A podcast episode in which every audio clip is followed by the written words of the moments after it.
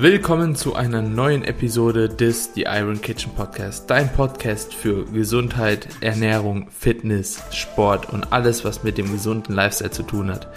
In der heutigen Episode sprechen Carmine und ich über das Thema Diätplateaus. Dabei gehen wir auf sehr, sehr viele verschiedene Punkte ein und wir geben euch auf jeden Fall auch gute Inputs ja, aus unserer Vergangenheit beziehungsweise aus der Beobachtung aus der Arbeit mit unseren Klienten und ich denke, der eine oder andere wird aus der Episode auf jeden Fall etwas richtig, richtig Positives für sich ziehen können und den einen oder anderen Tipp auch auf seine Diät anwenden.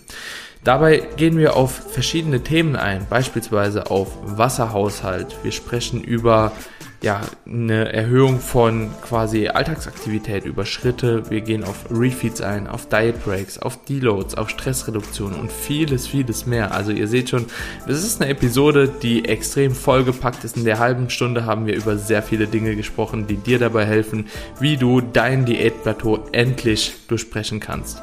Jetzt wünschen wir dir erstmal viel Spaß bei dieser Episode.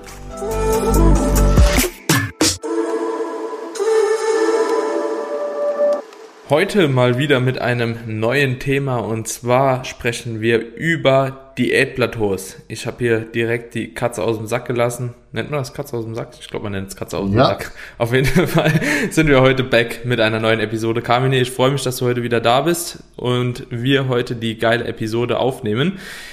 Ich denke, du bist im Thema auf jeden Fall sehr, sehr stark verankert. Ich glaube, das ist das, was ja ein Thema, mit dem du dich wahrscheinlich so die letzten Jahre mehrfach in der Woche schon auseinandergesetzt hast, oder? Diätplateaus. Mehrfach, mehrfach täglich. Täglich, auf täglich. Das ist mit einer der am meistgestellten Fragen in meinem Postfach. Ich nehme trotz Kaloriendefizit nicht ab. Ja, und genau darum soll es gehen. Das ist eine perfekte Frage und das ist wirklich eine Frage, über die man sich super lange unterhalten kann, weil einfach das Ganze nicht in zwei, drei Sätzen beantwortet ist. Das wirst du wahrscheinlich den Leuten dann auch immer antworten, sondern genau. an sehr, sehr viel Faktoren hängt und ja, grundsätzlich würde ich jetzt einfach mal eine, eine kleine Untergliederung machen, wann wir jetzt von einem oder welche Diätplateaus wir besprechen. Ich denke, das macht auch einen Unterschied, ob man jetzt wirklich so wettkampfambitioniert eine Diät durchzieht oder halt eben auch Hobbysport technisch oder einfach ein bisschen Fett verlieren will. Das sollte man so ein bisschen differenziert sehen, weil ähm, zum einen hat jemand, der einen Wettkampf macht oder auch vielleicht eine Sommerdiät macht und ein Fotoshooting Tag XY halt eben ready sein will, muss dann natürlich ein bisschen anders vorgehen in der Regel wie jemand, der einfach mal darauf hin diät committed und einfach so gut es geht weiterkommen will. Also würdest du das auch so bestätigen, dass man da nochmal eine kleine Unterteilung machen kann? Würde ich genauso bestätigen und ich würde hier an der Stelle auch mal äh, wettkampfambitionierte Athleten außen vor lassen. Mhm. Die kann man ja sehr, sehr gerne an deinen Podcast verweisen. Ja. Und die Age of Iron, da werden sie sicherlich auch eher wettkampfspezifischen Content, Content finden. Wir wollen ja hier in dem Falle jetzt auch erstmal die Leute ansprechen, die ja, ich will jetzt nicht sagen, unbedingt nur Trainingseinsteiger sind, auch gerne schon die etwas fortgeschritteneren, aber von den Ambitionen her eher sagen, hey, mir geht's um eine gute Figur, ich äh, will vielleicht ein Sixpack zum Sommer haben, aber jetzt nicht in die sehr, sehr tiefen Körperfettregionen, ja. ja, weil wie gesagt, da ändert, da ändert sich einfach das komplette Spiel. Und deswegen finde ich es tatsächlich interessanter, eher diese Zielgruppe an der Stelle zu bedienen. Und ja. ähm, wie du schon richtig gesagt hast, da kann man nur Empfehlungen rausgeben. Man kann das Ganze von so vielen unterschiedlichen Seiten beleuchten. Das werden wir auch versuchen zu tun. Aber wichtig ist halt für den Zuhörer zu verstehen, dass er für sich selbst herausfinden muss, welche dieser Stellschrauben er bei sich auf jeden Fall stärker berücksichtigen sollte als, ja, als vielleicht bei einer anderen Person, die dann wieder einen anderen Tipp eher für sich mitnehmen kann. Mhm. Ja, bin, bin ich voll bei dir. Ich denke, das war auch so unser Ziel bei dem Start des Podcasts, dass wir einfach eher so bei Null anfangen und wirklich das Ganze halt eben peu à peu steigern. Und dementsprechend können wir da halt eben auch jetzt mit den Anfängern beziehungsweise mit den Hobbysportlern, die ein bisschen Diäten wollen, auf jeden Fall ganz gut, glaube ich, fortfahren, weil das andere dann ja doch nochmal auch so ein bisschen gesundheitsschädlicher ist, sage ich mal, und jetzt vielleicht nicht direkt am Anfang gehört. ja, auf jeden Fall denke ich, können wir das Thema ganz gut beginnen mit einem Körpergewicht, einem Körpergewicht, das man reduzieren möchte über einen gewissen Zeitraum und natürlich immer wieder auch ja sich dann neu wiegt und neue Tiefstgewichte erreichen möchte. Ich drücke das extra so aus, wie ich es gerade ausgedrückt habe, weil natürlich will man in der Diät Fett verlieren, aber das Ganze wird halt eben kaschiert durch verschiedene Faktoren um überhaupt aber zu bestimmen, dass wir Körper verlieren können, ist halt eben super wichtig, sich täglich zu wiegen. Ne? Und wir haben in der Folge zuvor, ich, wie, wie hatten wir die Folge genannt? Ich bin mir gar nicht mehr sicher. Auf jeden Fall hatten wir schon mal thematisiert, mit welchen Kalorien-Messtechniken man das Körpergewicht ausrechnen kann. Und da war eine Methode das tägliche Wiegen. Ne? Genau das, das ist sogar lustigerweise die Podcast-Folge, die genau heute rausgekommen ist. Genau, so geht's. wie, wie, wie, wie, haben wir so gemacht? ähm, Kalorienbedarf, Kalorienbedarf, äh, Präzise. äh, präziser Mitteln, so einfach geht's. Gen genau, ja, perfekt. Auf jeden Fall unbedingt diese Folge abchecken, wenn ihr wissen wollt, wie ihr am besten euer Gewicht auch monetarisiert, ja, wie ihr euch das zu Nutzen machen könnt und wie ihr dann auch euren Kalorienbedarf ausrechnen kann. Und ganz ehrlich, Kamine, das ist der erste wichtige Punkt, oder? Absolut, absolut genau das, nämlich erstmal für sich selbst wirklich den Startpunkt zu finden, wo man weiß, ich befinde mich jetzt in einem effektiven Defizit. Und das ist quasi schon der zweite Punkt, ein effektives Defizit. Das ist ganz wichtig, dass die Leute auch verstehen, dass man ähm, jetzt auch nicht oder beziehungsweise schon vorher eigentlich sehr, sehr gut berechnen kann, wie viel man potenziell überhaupt pro Woche oder pro Monat abnehmen kann, gemessen an dem Defizit, was man ansetzt. Ja, man kann halt nicht erwarten, dass man mit einem moderaten Defizit von 200 oder 300 Kalorien täglich im Monat zwei, drei Kilo Fett verliert. Das geht halt rein rechnerisch schon nicht, ja. Und äh, deswegen ist das auch wichtig, dass wenn man wirklich auch jemand ist, der auf der Waage und auch im Spiegelbild schnellere Erfolge benötigt, dann ist diese Person auch dazu gezwungen, ein etwas aggressiveres Defizit zu fahren. Ich kann das völlig verstehen. Es gibt die Leute, die sagen, ich halte es lieber kurz und knackig. Und dann gibt es halt die Leute, die sagen so, ey, nee, ich kann gut damit leben, ähm, mir ein bisschen mehr Zeit zu lassen, dafür aber natürlich gewisse Diätadaptionen nicht so stark in, ähm, in Kauf zu nehmen, wie es jetzt bei einem aggressiveren Defizit wäre. Das sind ja also so grundlegende Fragen, die man sich erstmal stellen muss. Aber bevor wir überhaupt darauf äh, zu sprechen kommen, ist ja erstmal die Frage, ab wann kann man denn überhaupt von einem Plateau sprechen? Ja, weil auch etwas, was man verstehen muss, eine Abnahme verläuft nie linear. Egal wie gut du das Ganze vorher kalkulierst und berechnest, dass du theoretisch so und so viel abnehmen müsstest. Es ist immer ein Verlauf, der in Etappen passiert. Es gibt Phasen, wo du mal stehen bleibst, es gibt Phasen, wo das Gewicht mehr höher geht, was nicht heißt, dass du in dieser Zeit kein Fett verlierst, sondern dass es in dieser Zeit einfach nur kaschiert wird durch Faktoren wie zum Beispiel Wassereinlagerung oder du hast dein Essverhalten kurzzeitig verändert, mehr Kohlenhydrate gegessen, mehr Salz gegessen, hast vielleicht noch mal später gegessen als sonst. Vielleicht warst du auch an dem Tag noch nicht auf Toilette. Ja, oder vielleicht hast du dich auch zu einer anderen Uhrzeit gewogen, was du halt nicht tun solltest, sondern am besten immer unter den gleichen Bedingungen. Und das ist wichtig, dass man sich das erstmal aus dem Kopf streicht, dass es eine gerade Linie nach unten geben muss, sondern dass es immer in Phasen verläuft. Und wichtig ist aber, dass man eben durch das tägliche Wiegen am Ende ein Mittelwert zieht über x Tage. Und wenn mich jemand fragt, über wie viele Tage dann wirklich von einem Plateau zu sprechen ist, würde ich sogar erst sagen, so ab 10 bis eher 14 Tagen. Wenn du da wirklich keine Progression siehst im, im Diätab, äh, im Gewichtsabfall, dann würde ich tatsächlich überlegen, okay, an welcher Stellschraube kann ich arbeiten? Theoretisch kann es selbst nach 14 Tagen sein, dass du nicht mal auf einem Plateau bist, sondern dass trotzdem noch kaschiert wird. Ja. Aber ich sag mal so, irgendwann muss man ja eine, muss man ja eine Konsequenz daraus ziehen und, und vielleicht agieren. Und das wäre für mich dann wirklich erst frühestens nach 14 Tagen. Mhm. Das Ding ist, die meisten haben nicht mal Geduld, irgendwie fünf Tage mhm. vielleicht an einem Plateau festzuhängen. Ja, ja, bin ich, bin ich ganz bei dir. Es ist witzig, weil ich gerade auch ziemlich viele Frauen auf Wettkampfdiät habe und bei denen ist es teilweise so, dass die einfach auch über zwei Wochen einfach Stagnation haben. Gerade insbesondere, ja. wenn es Richtung Periode geht, da, da wird die Gewichtsabnahme meistens langsamer. Manchmal ist sogar ein Gewichtsanstieg von einem Kilo in der Diät und da fragt sich halt eben jeder so, what? Was ist hier los? Aber ja, ja das ist äh, ein Gewicht, das halt danach auch wieder schlagartig fällt und dann die Diät einfach ganz normal weitergeht. Also da sollte man sich wirklich nicht allzu verrückt machen, insbesondere in dem Kontext, dass man halt eben, ja, Zeit hat. Ne? Also so, man hat ja Zeit für eine Diät in der Regel auch und man sollte sich da nicht selbst unter Druck setzen, weil ich finde, das ist auch immer so ein großer Fehler in der Diät, sich dann selbst unter Druck zu setzen, dann macht man sich psychisch ja. fertig, dann geht's äh, los, man will Kalorien reduzieren und dann kommt man in so eine ewige Teufelsschleife, die eigentlich gar nicht sein müsste, wenn man einfach ein bisschen geduldiger wäre. Ja.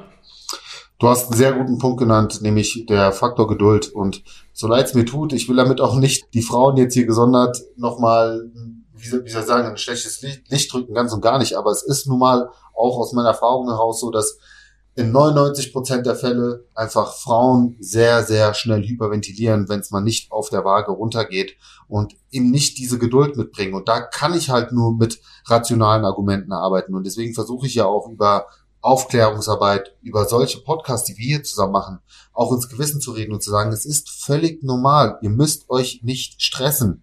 Ja, es kann passieren, dass ihr über ein, zwei Wochen auf eurem Gewicht stehen bleibt. Es kann sogar passieren, dass ihr mit dem Gewicht nach oben geht, obwohl ihr wirklich ein Defizit einhaltet. Ja, das kann passieren, aber das heißt nicht, dass ihr gerade äh, in einem Defizit zunehmt. Das bedeutet einfach nur, dass gerade eure Abnahme kaschiert wird oder andere Faktoren, hormonelle Faktoren oder was auch immer gerade ganz komisch bei euch laufen oder aufgrund des Zyklus bei euch eben so ist, dass ihr jetzt gerade mal zeitweise ein bisschen was an Wasser mehr einlagert. Aber ihr werdet nicht fett und das Schlimmste, was eben passieren kann, ist, wenn man sich dann wirklich noch mehr unter Druck setzt und eben diesen Stressfaktor noch weiter erhöht und das Thema Cortisol haben wir, glaube ich, auch hier und da schon angesprochen, wenn ich mich zurückerinnere. Ja, und Cortisol ist nun mal genau das, was ihr in der Situation nicht noch mehr haben wollt, ja, weil das bindet zusätzlich Wasser im Körper.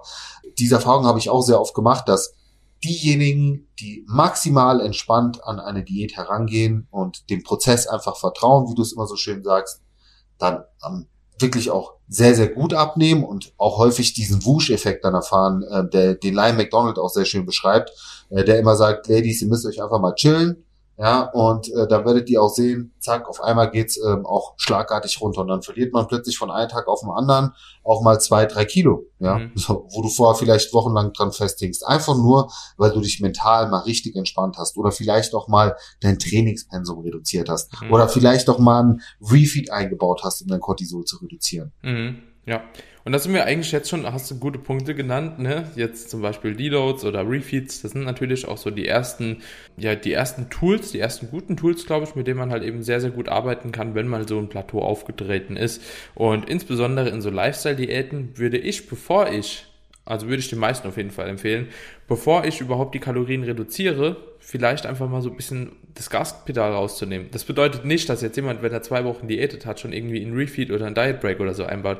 Also das würde ich auf keinen Fall mit sagen. Aber wenn du halt eben schon fünf bis zehn Wochen diätet hast, so und irgendwann kommt halt eben Plateau, ja gut, dann gönn deinem Körper einfach mal eine Pause, mach vielleicht einen Deload in Kombination mit einem Diet Break, wo du einfach auf Erhaltungskalorien gehst und dann danach nochmal in ein Kaloriendefizit einsteigst und dann wird es eventuell schon wieder besser. Und Diet Breaks haben ja auch eine recht gute oder eine recht stabile Datenlage mittlerweile eigentlich, ähm, kann man schon sagen, was halt metabolische Anpassungen angeht. Ne? Also da geht es in der Regel schon danach nochmal ein bisschen schneller voran. Bist du allgemein ein Fan von Diet Breaks und äh, Refeeds oder bist du lieber so, ja, straight durch? Hat ja jeder auch so seins.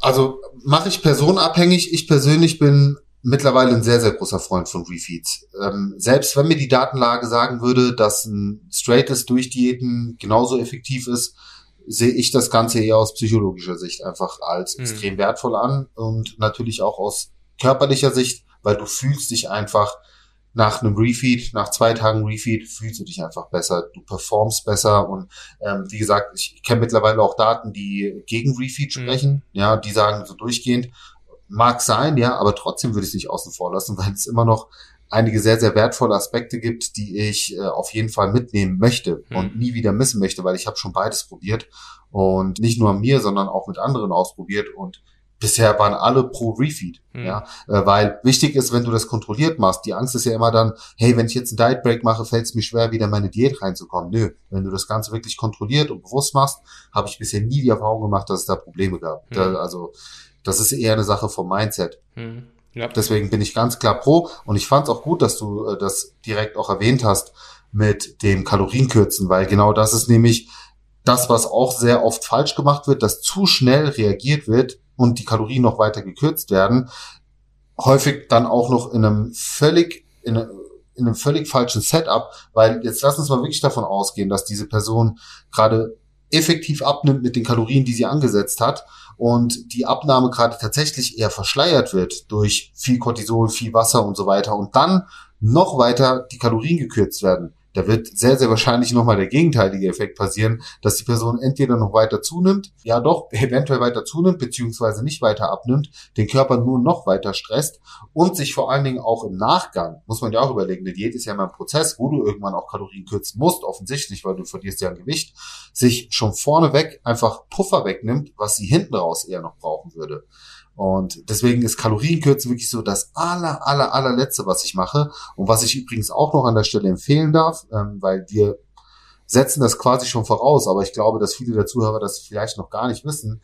Aber was man natürlich auch machen kann, ist erstmal eine Umverteilung der Makronährstoffe. Ja, man könnte zum Beispiel, wenn man jetzt jemand ist, der noch nicht so viel Eiweiß drin hat, zum Beispiel jetzt aktuell eher bei 1,8 bis 2 Gramm Eiweiß liegt, sagen, hey, erhöhe doch, bleib einfach mal mit den Kalorien gleich, aber erhöhe doch einfach mal so ein bisschen deinen Eiweißanteil auf zweieinhalb ähm, und reduziere dafür ein bisschen die Kohlenhydrate oder Fette und nimm so ein bisschen den thermogenen Effekt mit und erzeugt mhm. dadurch subtil nochmal so ein kleines Defizit. Vielleicht ist mhm. das auch schon eine mögliche Stellschraube. Oder bevor du weiter die Kalorien kürzt, vielleicht hast du noch ein bisschen Puffer, um ein paar mehr Schritte am Tag zu machen.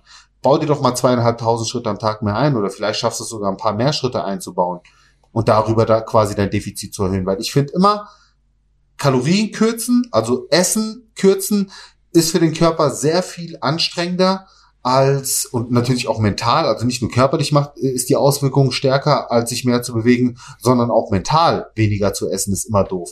Und dann versuche ich eher über, ich sag mal, milde Bewegungen, äh, milde Aktivitäten, jetzt nicht unbedingt noch eine, äh, noch eine zweite oder dritte Trainingseinheit mehr, sondern eher über so dieses Aktivitätsniveau, das Defizit eher zu erhöhen. Mhm. Ja, ja, da bin ich voll bei dir. Also mein erster Schritt ist auch immer eigentlich so die Aktivität hochhalten, bis halt, wir hatten auch schon mal drüber gesprochen in der Schritt-Episode, bis ja, halt nicht zu so viel, ungefähr ja. 15.000 so, je nachdem, äh, in welchem Kontext die, die, Person unterwegs ist. So, ne? Es gibt Leute, die machen 25, die können natürlich dann entweder noch ein bisschen hoch oder denen würde ich halt wiederum empfehlen, so geht dann wahrscheinlich eher über die Ernährung, weil ja, so mehr wie 25.000 Schritte am Tag, so irgendwann wird es halt auch kritisch. Aber das hängt sehr, sehr stark vom Individuum ab und ich bin auch ein Freund davon, halt eben Kalorien zu kürzen, wirklich so spät wie möglich einfach zu machen. So. Und da wären wir halt eben auch ja. wieder so in diesem Wettkampfkontext, wenn du halt ein Zeitlimit hast so und es einfach nicht runtergehen will, kannst du es halt manchmal nicht riskieren, länger zu warten, weil ansonsten wirst du halt nicht fertig unter Umständen. Aber wenn man halt keinen Zeitdruck hat, so, dann hat man einfach auch einfach nichts zu verlieren. Und ich sehe es immer so, es ist doch cool hast du mal ein paar Tage mehr Entspannung, ne? so beispielsweise durch einen Deload oder durch einen also Diet Break oder durch einen Refeed-Tag und die psychologischen Effekte, die du da angesprochen hast, sind Wahnsinn, was die ausmachen können. Und meistens ist ja auch ja. das, was letzten Endes dann diesen Gewichtsdrop wieder bringt. Ne? Einfach, dass die Psyche mehr entspannen kann, dass Cortisol ja. reduziert wird und auf einmal ganzen Wassereinlagerung, Tag weg und dann bist du nochmal am Start. Und das ist einfach, also ich kann das anekdotisch auch so bestätigen. Also ich arbeite super gern mit Refeeds, auch mit Multi-Day-Refeeds, also zwei oder drei Stück hintereinander. Lieber noch an einem Refeed oder mit einem Refeed. Und ich baue auch regelmäßig in jede Diät von meinem Klienten Diet Break kombiniert mit einem Deload ein. Einfach um da, da ein bisschen Entspannung zu haben, vielleicht mal in Urlaub zu gehen oder so. Das kann man sich einfach dann äh, gut zurecht basteln, so, ne? Und oftmals also ich bin halt immer der Meinung, dass was wir hier tun mit Fitness, Bodybuilding, allgemein Diäten, das ist ja ein Hobby. Das ist ja ein Hobby, man will sich selbst was Gutes tun, aber es sollte nie überhand über das Leben nehmen. Und deswegen sind das einfach so geile Tools, wie man halt eben eine Diät wirklich positiv beeinflussen kann, finde ich. Und du hast, du hast auch noch einen Punkt genannt, den ich an der Stelle auch nicht außen vor lassen möchte, weil du hast gesagt, du planst das vorher mit deinen Kunden ein, ähm, dass du mit Diet Breaks arbeitest, mit Refeeds. Und lass uns auch mal da die Motivationskomponente ansprechen, ja. Und es ist natürlich auch für den Diäthaltenden eine gute Sache, wenn er einfach eine Perspektive hat und weiß, hey, ich muss jetzt vier Wochen Diät halten oder drei Wochen Diät halten oder zwei Wochen und dann habe ich einen Brieffeed. Die Wahrscheinlichkeit, dass man dann diese zwei Wochen disziplinierter ist, weil man quasi dieses Licht am Ende des Tunnels sieht, wie ich immer beschreibe, ist eine verdammt geile Sache. Übrigens auch beim Training, was so Deloads angeht, dass man vielleicht sagt, hey komm, heute oder äh, die Woche, die beiße ich nochmal durch, weil danach habe ich Deload. Wenn du diese Perspektive nicht hast, oh, kein Refeed, oh, warte, so dann dann ist es einfach ein Kampf. Es ist ein Kampf, weil du, du, du siehst halt nicht dieses Licht. Und deswegen finde ich eben genau diesen Aspekt sehr, sehr wichtig, das vorher mit einzuplanen, dass du auch wirklich so Etappenziele hast, wo du dich drauf hinarbeitest, wo du dich auch schon drauf freust. Das sind super wichtige Sachen. Also gut, dass du das so hm. auch erwähnt hast. Diese Planung, Diätplanung, ist genauso wichtig wie eine Trainingsplanung. Also auch das würde ich nicht außen vor lassen. Und noch weniger bei Leuten, die wirklich auch ein großes Abnahmeziel vor sich haben. Ja. Lass uns mal ehrlich sein, jemand, der 40, 50 Kilo abnehmen will, das ist ein langes Spiel. So, mhm. wenn du da ohne Plan rangehst und einfach mal loslegst, tja, das, das kann verdammt frustrierend sein, ja. Du mhm. bist ein Jahr lang auf Diät, das ist locker ein Jahr auf Diät, so. Mhm. So, da, da solltest du dir auf jeden Fall Etappenziele stecken und auch immer wieder dich an diesen Etappenzielen erfreuen. Die Leute müssen einfach lernen, sich auch an den Kleinigkeiten zu erfreuen, ja. Und den, den Prozess einfach auch zu genießen irgendwo so. Ja. Komisch, dass vielleicht auch klingen mag für jemand, der jetzt mittendrin ist und sich denkt so, was, ich bin auf Diät, ich kann weniger essen, so, bäh. So, ja gut, aber vielleicht hast du deine Diät auch noch nicht optimal gestaltet. Ja, vielleicht hast du noch nicht die, die Ike's Kitchen Rezepte für dich entdeckt, dass du auch wirklich eine Diät genießen kannst, ja. Wenn, weil auch das kann natürlich eine Rolle spielen. Mhm. Logo. Ähm, ohne da jetzt zu sehr abzudriften, weil wir über Plateau sprechen, aber das geht ja natürlich auch damit rein, diese ganze Motivationskomponente, ja, und, und Diätplanung und so weiter. Also das sind für mich alles Faktoren, die, die definitiv reinspielen. Ähm, aber ein Punkt, ähm, um da jetzt mal einen Cut zu machen in eine andere Richtung, den ich auch nicht vergessen möchte und der mir auch wichtig ist, weil ich werde auch von dieser Zielgruppe sehr oft angesprochen, Schichtarbeiter. Äh, und wir haben auch in der letzten Episode zu Trainingsplateaus haben wir das Thema Schlaf behandelt. Und äh, Schlaf und Cortisol hängen ja auch wieder sehr, sehr eng zusammen. Und äh, da möchte ich auch sagen, gerade für Schichtarbeiter kann dieses ganze Plateauthema noch mal schwerwiegender sein. Ich meine, Schichtarbeit ist sowieso schon ein Killer, also mhm. einfach für die Gesundheit aus. Und es tut mir leid, das so hart auszudrücken, aber da gibt's genug Evidenz, die einfach zeigt, dass es verdammt schlecht ist, wenn man gegen seinen zirkadianen Rhythmus arbeitet und da der Körper sich nie wirklich einspielen kann. Mhm. Aber gerade aus Sicht der Diät muss man einfach sagen, habt ihr es einfach noch schwieriger. Das heißt, wenn ihr Schichtarbeiter seid, und ich meine jetzt für Schichtarbeit, ich sage jetzt mal so klassische Jobs wie im Polizeidienst, mhm. wo man wirklich Frühschicht, Spätschicht oder drei, vier Schichtsystem zu unterschiedlichen Zeiten schläft, isst und so weiter. Da kann das ganze Spiel noch komplexer werden und da müsst ihr noch geduldiger sein. Mhm. Und da mhm. müsst ihr noch mehr Wert drauf legen, dass ihr zumindest die Stunden, wo ihr schlaft, einfach auch qualitativ gut schlaft. Mhm. Deswegen lasst euch das bitte auch nochmal gesagt sein, ohne hier wie eine alte Leier zu klingen, aber vielleicht muss man es auch oft genug wiederholen, dass sich das in den Köpfen einbrennt. Ja, ja, Schichtarbeit ist auch wirklich so ein Ding. Da, da habe ich auch problematischere Erfahrungen damit gemacht, ne? weil auch die Einwagen halt eben auch schwieriger werden. Also es ist schwieriger zu monetarisieren. Du müsstest dann quasi ja eigentlich jeden Tag nach dem Aufstehen dich wiegen. So, dann ist entweder eine riesen Zeitspanne da drin oder es kommt halt eben einfach vorne bis hinten nicht hin oder du nimmst nur drei Werte ne, pro Woche, beispielsweise immer in der Frühschicht nimmst dann dann äh, Aufstehwert und so. Das ist aber alles dann nicht so gut zu monetarisieren, weil du keinen so tollen Schnitt mehr hast, wie wenn du dich jeden Tag wiegst. Also das sind mehrere Faktoren, die das Ganze so ein bisschen manipulieren können auf alle Fälle. Da gebe ich, ja. da gebe ich dir vollkommen. Es ist einfach eine gesonderte, es ist einfach eine, eine Zielgruppe, die man nochmal separat für sich betrachten muss. Also und allein schon Geschlechterunterschied, du hast ja schon erwähnt. Hm. Allein Mann Frau ist schon ein riesen Unterschied, hm. ja, was so was so die Diätprozess angeht. Beim Mann verläuft das im besten Falle tatsächlich sehr hm. viel linearer als bei einer Frau, ja, hm. die nun mal auch den Zyklus hat und ja. manche reagieren da stärker als, als andere und äh, Frauen neigen dann dazu auch noch sehr viel stärker sich mit anderen zu vergleichen, was dann auch nochmal ein Problem ist. Hm. Ja, aber meine Freundin, aber hm. Person XY auf Instagram so, ja, sorry, nie vergleichen. Mhm. Nie, nie, nie vergleichen mit anderen. Ihr seid ihr. Ähm, euer Körper reagiert so, wie er reagiert und da, da dürft ihr euch nicht mit anderen vergleichen. Ihr müsst euch immer nur isoliert betrachten. Mhm. Ja, das ist auch ein guter Punkt. Und was auch ein Punkt ist, den ich öfter beobachte, ist, glaube ich, einfach, dass Leute auch das Kaloriendefizit zu niedrig setzen. Also. Ja, das, das meinte ich ja am Anfang, genau, ja. dass, dass da keine sichtbaren Erfolge dann auch ja. sind. Da darf man halt nichts erwarten. Ja, kann man vielleicht noch erwarten, dass man teilweise ein bisschen Muskulatur mit aufbaut, aber ja, Fettverlust wird dann halt eben schon relativ gut kaschiert. Und das ist ja auch so ein Ding. In der letzten Folge hatten wir beim, beim Training auch so eine ähm, Rate of Gain, also so eine Zunahmerate mhm. definiert. Hast du jetzt auch mal für eine Diät so eine ungefähre Abnahmerate? Ja, mache ich aber auch abhängig vom Ausgangsgewicht. Ne? Also wenn, ich, wenn, ja. wenn wir jetzt natürlich eine, eine schwer übergewichtige Person da haben mit einem sehr hohen KFA, die kann natürlich weit davon abweichen, ja. äh, während eine Person mit einem sehr, mit einem relativ normalen äh, KFA, ich sag jetzt mal eine, eine Skinny Fat Person, ja, ja, wo man vielleicht über eine Body Recomposition spricht. Ich sag mal so, so ein Prozent vom Körpergewicht ist ein sehr, sehr guter Richtwert. Pro, pro Woche dieses Mal. Ne? Genau, ja. genau. Ein, ein Prozent pro Woche. Also wenn du 80 Kilo wiegst und äh, 800 Gramm in der Woche verloren hast, dann ist das, ist das schon verdammt gut. Ja, bin ich auch. Also so, da bin ich auch dabei. Kommt natürlich drauf an, so ob du jetzt ein Mann oder eine Frau bist, je nachdem wie viel du wiegst halt. Ähm, Ja, da muss man auch manchmal schauen, dass bei der Frau, die halt eben relativ niedrigen Kalorienverbrauch, sage ich mal, mit 2280 Kilo beispielsweise nur hat, ne, 800 Kalorien Defizit sind dann halt eben schon hart. Deswegen, es kommt immer, wie du schon gesagt hast, so ein bisschen auf die Person an.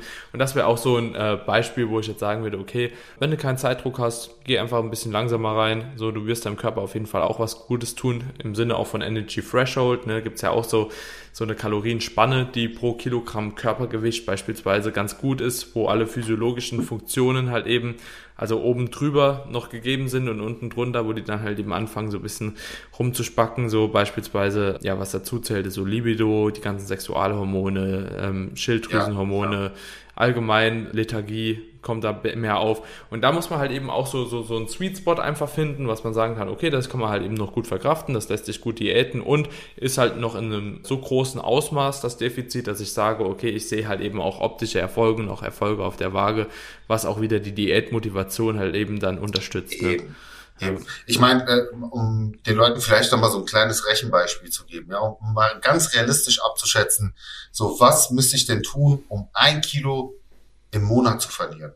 Um ein Kilo im Monat, das, das für viele ist es, ein Kilo im Monat ist ja nix. Hm. Ja, also die Leute wollen ja eher das, wollen ja zehn Kilo in vier Wochen verlieren. Ja. Aber Leute, 7000, wenn wir jetzt mal wirklich von diesem Wert von 7000 Kalorien für ein Kilo Fett ausgehen, so dann müsst ihr in 30 Tagen jeden Tag ungefähr ein Defizit von 230 Kalorien, meine ich, äh, ähm, einhalten. So, das heißt, wenn ihr ein Defizit täglich habt von 230 Kalorien, dann werdet ihr effektiv ein Kilo verlieren. Dann könnt ihr halt nicht erwarten, dass ihr fünf Kilo verliert. Das geht nicht. Es, es geht rein rechnerisch nicht. Mhm. Das heißt, ihr könnt euch selbst ungefähr ausrechnen, das mache ich hier auch in meinem Minicut.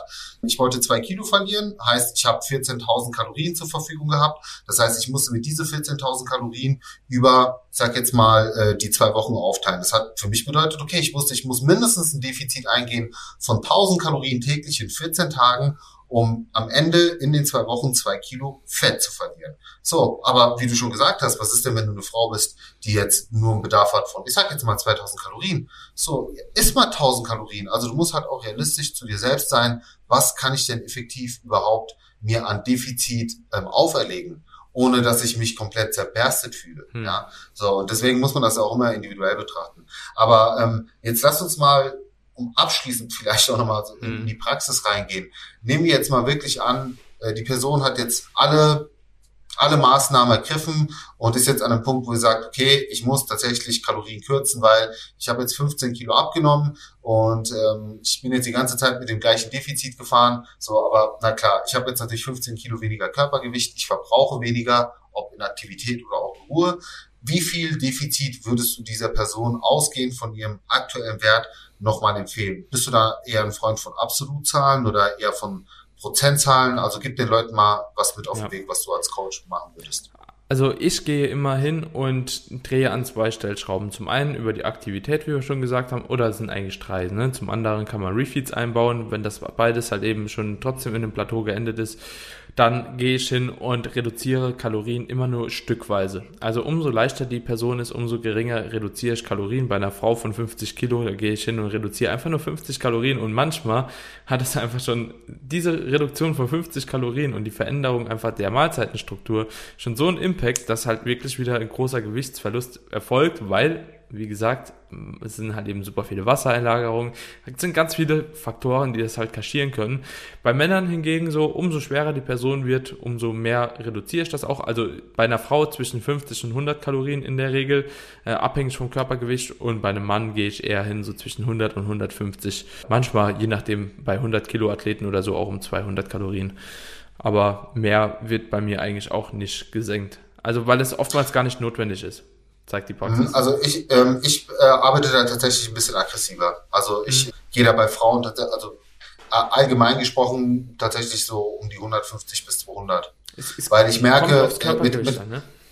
ja, kommt auf jeden Fall aufs Körpergewicht mhm. an, kommt natürlich auch auf die Kalorienzufuhr an, aber ich habe einfach gemerkt, dass mit diesen kleinen Anpassungen von 50 bis 150 Kalorien allein aufgrund der äh, Alltagsaktivitäten, hast du mal ein paar mehr Schritte oder ein paar weniger Schritte gemacht oder aufgrund der Schwankungen in den Lebensmitteln, die du hast, auch hier sehr, sehr schnell einfach ein Defizit oder das angesetzte erhöhte Defizit wiederum kaschiert werden kann, dass du dann eben zu lange auf der Stelle dümpelst. Und dann bin ich lieber so better safe than sorry. Weißt du, so man kann immer noch einen Schritt dann kürzer treten. Wenn ich jetzt auf 150 ansetze und auf einmal ähm, nimmt die Person wieder zu schnell ab, ja, dann kannst du ja auch ganz schnell wieder äh, die 50, 100 zurückgeben. Aber ich finde so um besser, ihr das zurückzugeben, ähm, anstatt sie noch weiter in, ähm, in diesem Modus zu belassen, weil, wie gesagt, ich berücksichtige immer auch die psychologische Komponente und Leute wollen Erfolge sehen. Und das verstehe ich auch, weil ich bin auch so. Und dann sage ich lieber, lieber, lieber auf Nummer sicher gehen und wie gesagt, dann zurückgeben,